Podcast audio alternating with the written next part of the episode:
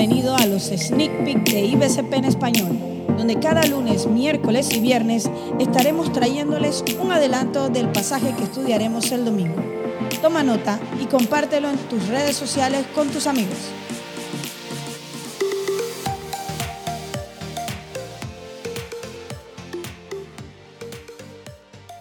Tuve la oportunidad de visitar el museo de Billy Graham en los Estados Unidos. Está ubicado en lo que fue la casa en donde este hombre de Dios vivió años atrás. Al salir de una inmensa galería, la puerta tiene la forma o la silueta como de una gran cruz, como ver la cruz de Jesús. Pero desde adentro, cuando sacas una foto, es posible ver, ver cómo la luz refleja desde afuera, creando un efecto visual impresionante que le hace a uno pensar automáticamente en el texto que hoy vamos a leer. Hola, soy Frank Saavedra, misionero de Reach Global Panamá o Alcance Global Panamá. En esta sección y a lo largo del capítulo es usado un método muy conocido y común del siglo I y era empleando dos objetos similares para ser comparado a través de opuestos. Dos objetos similares, pero utilizando opuestos. Así inicia entonces Mateo 7, 13 al 14. Esta versión, la nueva traducción viviente, no usa una equivalencia formal como la que estamos acostumbrados a leer en otras versiones de la Biblia un poquito más antiguas. La que vamos a leer emplea una equivalencia más bien dinámica, lo que significa que vemos un lenguaje actualizado y que para nosotros presenta mayor movimiento. Y enseguida nos vamos a dar cuenta que emplea dos puertas y como énfasis hacia el destino final, dos caminos, comparando los opuestos de estos dos objetos. Entonces leemos el verso 13. Solo puedes entrar en el reino de Dios a través de la puerta angosta. La carretera al infierno es amplia y la puerta es ancha para los muchos que escogen ese camino.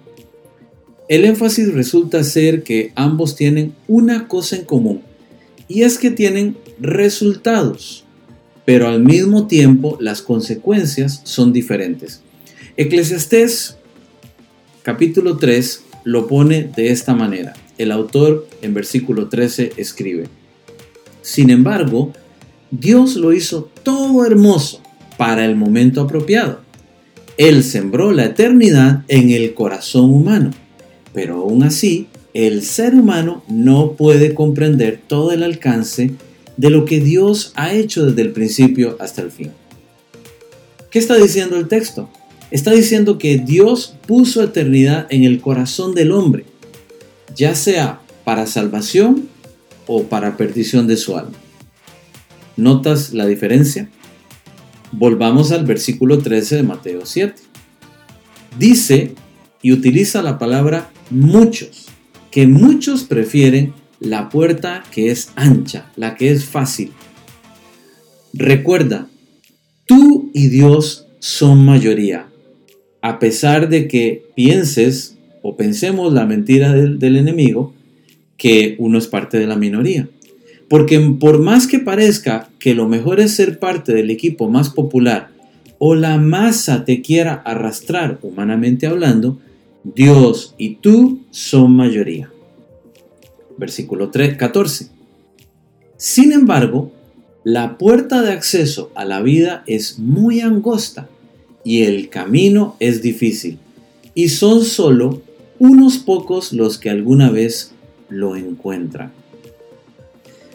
No estamos hablando de que tenemos una tendencia masoquista, más bien Dios nos está guiando a abrir los ojos y es porque todavía hay tiempo mientras vivimos. Ahora que hemos visto esos dos contrastes, la puerta ancha, la puerta angosta, el camino estrecho y el camino, el camino ancho, podemos hablar con claridad que tengo que estar pendiente de hacia dónde me dirijo.